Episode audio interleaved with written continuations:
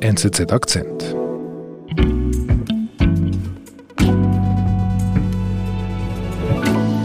Der langjährige Chefredakteur der Bild-Zeitung Julian Reichelt muss seinen Posten räumen.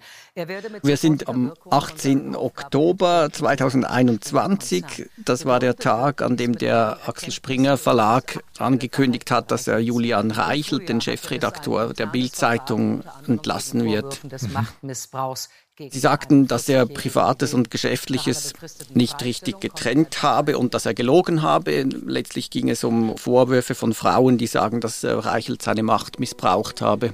Mhm. Eigentlich haben ihn die meisten äh, damals schon abgeschrieben. Er dagegen hat immer gesagt, ich komme zurück und jetzt ist er auch zurückgekommen. Als Chefredaktor der Bild war Julian Reichelt das Feindbild von Politik und Medien. Nach seiner Entlassung schien seine Karriere am Ende zu sein. Seine Rückkehr setzt deshalb viele politische Gegner in Aufruhr. Lucien, du bist unser Medienredakteur im Haus. Einfach um das zu klären. Wenn jemand der Chef ist, der Bildzeitung in Deutschland, dann ist er eine mächtige Person. Ja, sehr. Natürlich, die Bild-Zeitung hat in den letzten Jahren auch an Bedeutung und an Auflage verloren. Es hat nur noch eine Auflage von 1,2 Millionen. Aber es hat natürlich immer noch Gewicht, wenn man in der Bild-Zeitung äh, kritisiert wird oder mhm. runtergeschrieben. Mhm. Und wie wurde Julian Reichelt denn zum Chef der Bild? Ja, der hat eigentlich schon ganz früh als Journalist angefangen. Anfang der 2000er Jahre ist dann aufgestiegen, auch zum Reporter, Kriegsreporter, war in Georgien 2009, er war in Syrien mhm. und er ist 2017 dann zum Vorsitzenden der Bild-Chefredaktion ernannt worden und er war damals erst 37 Jahre alt. Mhm, okay. Und wofür stand er denn? Also was hat er denn der, der Bild-Zeitung gebracht als Chef? Ja, ich würde sagen, er hat die Bildzeitung durch einen aggressiven Boulevardjournalismus wieder so als Feindbild auch positioniert mit eben sehr harten äh, Boulevardgeschichten, also wo Leute halt an die Öffentlichkeit gezerrt werden. Man hat, man hat Bilder veröffentlicht von Kindern zum Beispiel. Mhm. Man hat aber auch, nachdem man während der Flüchtlingskrise eigentlich diese Willkommenskultur mitgetragen hat, einen sehr starken Fokus auch auf Kriminalität von Flüchtlingen gelegt und äh, wurde damit auch im Politik- und Medienbetrieb dann wieder so zu diesem alten Feindbild, das ja eigentlich vor allem die Linke dann schon in den 60er Jahren gepflegt hat, als man Springer enteignen wollte und es Randale gab vor dem Springerhaus. Also das heißt, Julian Reichel statt für einen eher rechten Kurs. Genau, ja. Und der Punkt ist auch, dass er sehr, sehr selbstbewusst ist oder fast äh, einen größenwahnsinnigen Zug hat. Also er hatte mhm. mal gesagt, nicht Bild ist Julian Reichelt, sondern Julian Reichelt ist Bild. Mhm. Also wirklich sehr Und mit diesem Selbstbewusstsein hat er eben auch diese Zeitung gemacht. Mhm. Okay, und dann? Was passiert dann? Ja, dann wurden im März 2021 Vorwürfe gegen ihn laut. Äh, verschiedene Frauen haben in, in, Medien berichtet, unter anderem Spiegel, dass äh, Reichelt sie eben gefördert habe aufgrund äh, von sexuellen Gefälligkeiten. Mhm. Ja, der Spiegel hat dann den Titel gemacht, äh, Vögeln fördern, feuern. Mhm. Sie Sauche habe auf der ganzen Redaktion ein Klima der Angst verbreitet. Mhm. Der Axel Springer Verlag hat dann zunächst gezögert, dann eine Untersuchung eingeleitet. Reichelt wurde suspendiert, durfte dann aber nach zwei Wochen wieder zurück. Okay. Und dann? Was passiert dann? Ja, ein halbes Jahr später kamen dann neue Medienberichte, unter anderem von der New York Times. Mhm. Das hat sich dann gelesen wie eine Fortsetzung des äh, Spiegelberichts. Man hat auch mehr Details genannt. Unter anderem soll Reichelt einer Affäre 5000 Euro bezahlt haben. Mhm. Also es ging wieder um das Gleiche, einfach detailreicher. Genau. Mhm. Aber warum schreibt ausgerechnet die New York Times über Reichelt? Ja, das hängt wahrscheinlich damit zusammen, dass der Axel Springer Verlag auch in den USA expandiert. Er hat dort unter anderem das, ähm, die Zeitung Politico gekauft, also eine der wichtigsten Zeitungen der, der USA. Mhm. Da interessiert man sich wahrscheinlich auch was bei der Konkurrenz passiert. Okay, und dann, was passiert damit Reichelt? Der Axel Springer Verlag sah sich offensichtlich gezwungen, ihn zu entlassen. Mhm. Und die Reaktion in Deutschland auf diese Entlassung? Ja, er wurde mit Häme übergossen natürlich, auch weil er halt eben ein sehr aggressiver Journalist war, der bei vielen verhasst war. Man, bei vielen hat man sich auch politisch gefreut, weil er halt eben so als rechtspopulistischer Scharfmacher galt oder gegolten hat. Mhm. Und ich denke mal, nach seinem Abgang hatten nicht viele Leute das Gefühl, dass er irgendwann noch zurückkommt. Es schien so, als wäre seine Karriere beendet. Und Reichelt hat aber die Vorwürfe immer abgestritten. Er sagt mir, hat man nie etwas Juristisches oder Justiziables nachweisen können und er hat eben gesagt, er wird zurückkommen.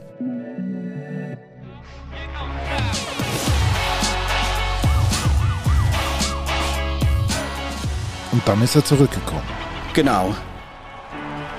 Herzlich willkommen bei Achtung Reichelt. Wenn Sie ja, am 5. Juli 2022 hat äh, Reichelt dann seine neue Show gestartet, Achtung Reichelt. Und sich fragen, ob Ihre Bundesregierung Ihre finanziellen Ängste für viele... Er hat einen eigenen YouTube-Kanal, äh, macht etwa drei Sendungen pro Woche. Mhm. Die ist aufgemacht im Stil von einer klassischen Nachrichtensendung. Er sitzt da mit Anzug, Krawatte mhm.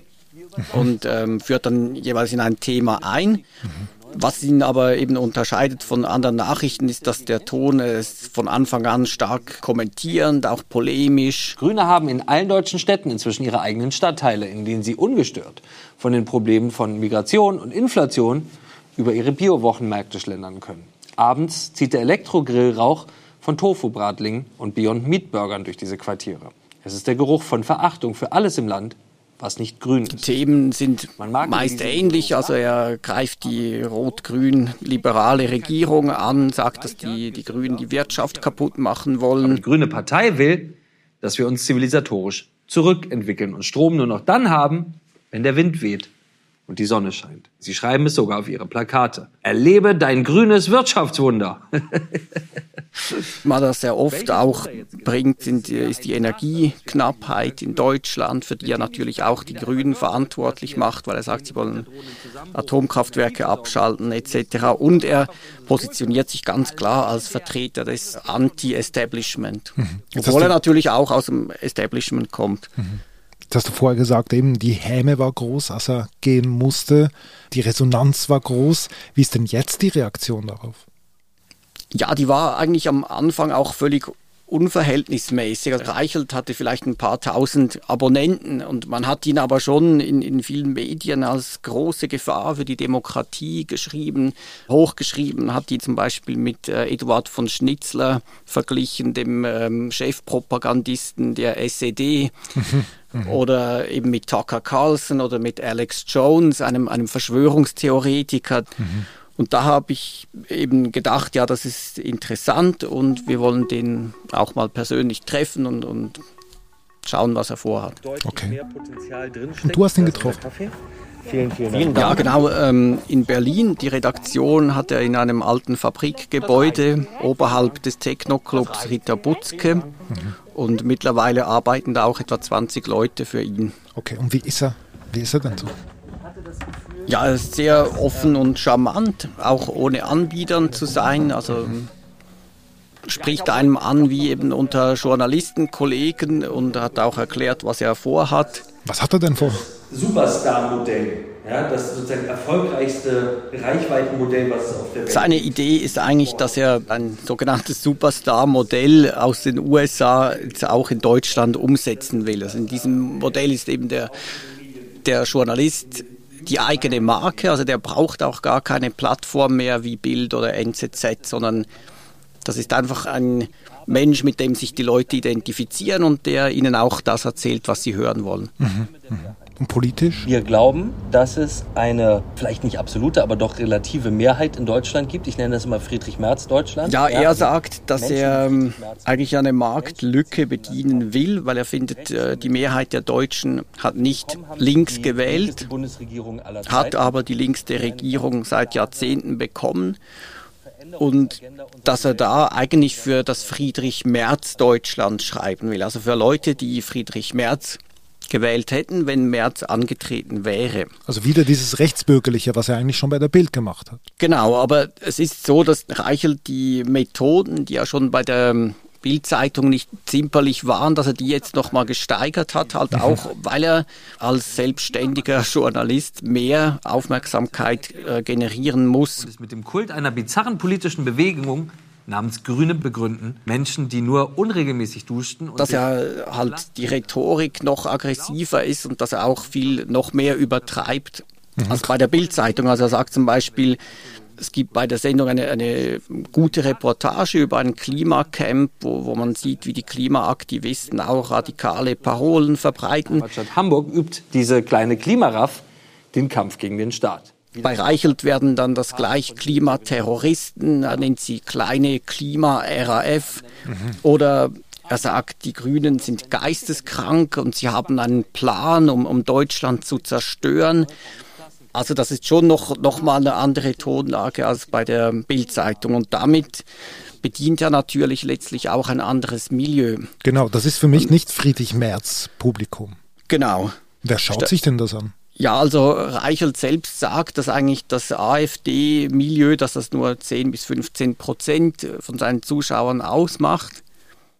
Also man hat das bisher, gibt es glaube ich keine wissenschaftliche Untersuchung, wie, wie da die Anteile verteilt sind, aber es ist sicher so, dass ein namhafter Teil seines Publikums aus dieser Ecke stammt, also AfD, radikale Corona-Gegner, mhm. ähm, auch jetzt äh, im Zusammenhang mit Russland Gegner von Sanktionen gegen Russland. Mhm. Und interessant ist, dass ähm, Reichelt im Zusammenhang mit Russland seine Meinung ein bisschen zu ändern beginnt. Also er war im Gegensatz zu anderen Journalisten in Deutschland oder zu vielen Journalisten, war er nie ein Putin-Versteher oder einer, der gesagt hat, oh, wer Russland kritisiert oder vor Putin warnt, ist ein kalter Krieger oder Russophob. Da gab es ja viele Stimmen, was viele heute auch nicht mehr wissen wollen.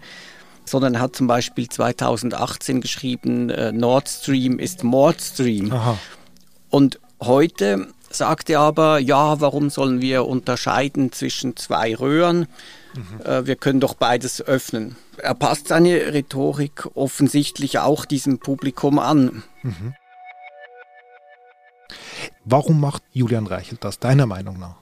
Ja, ich nehme an, einerseits aus politischer Überzeugung, weil er also im Fall Corona hat die Bild-Zeitung auch einen sehr aggressiven äh, Kurs verfolgt.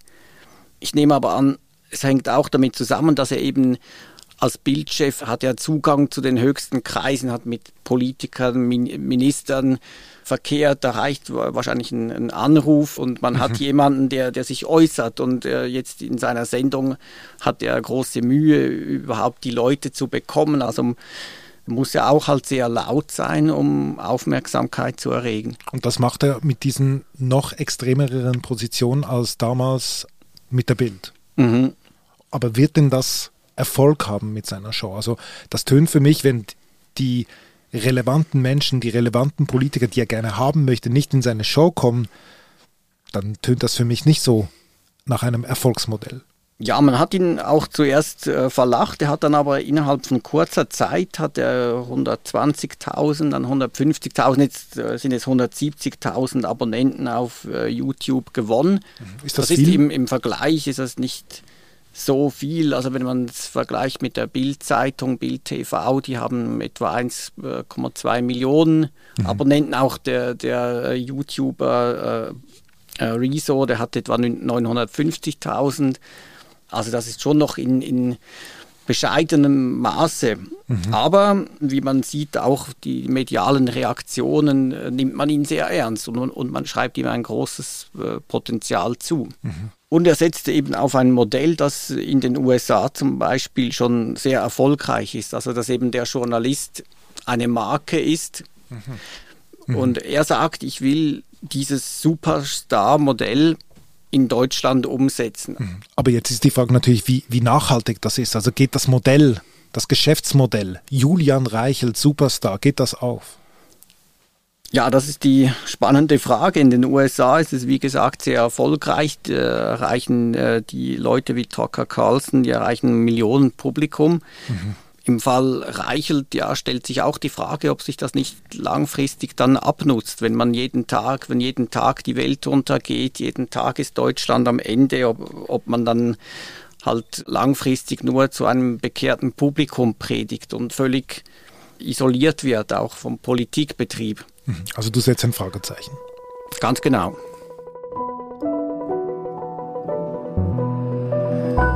Lieber Lucien, vielen Dank. Danke dir. Das war unser Akzent.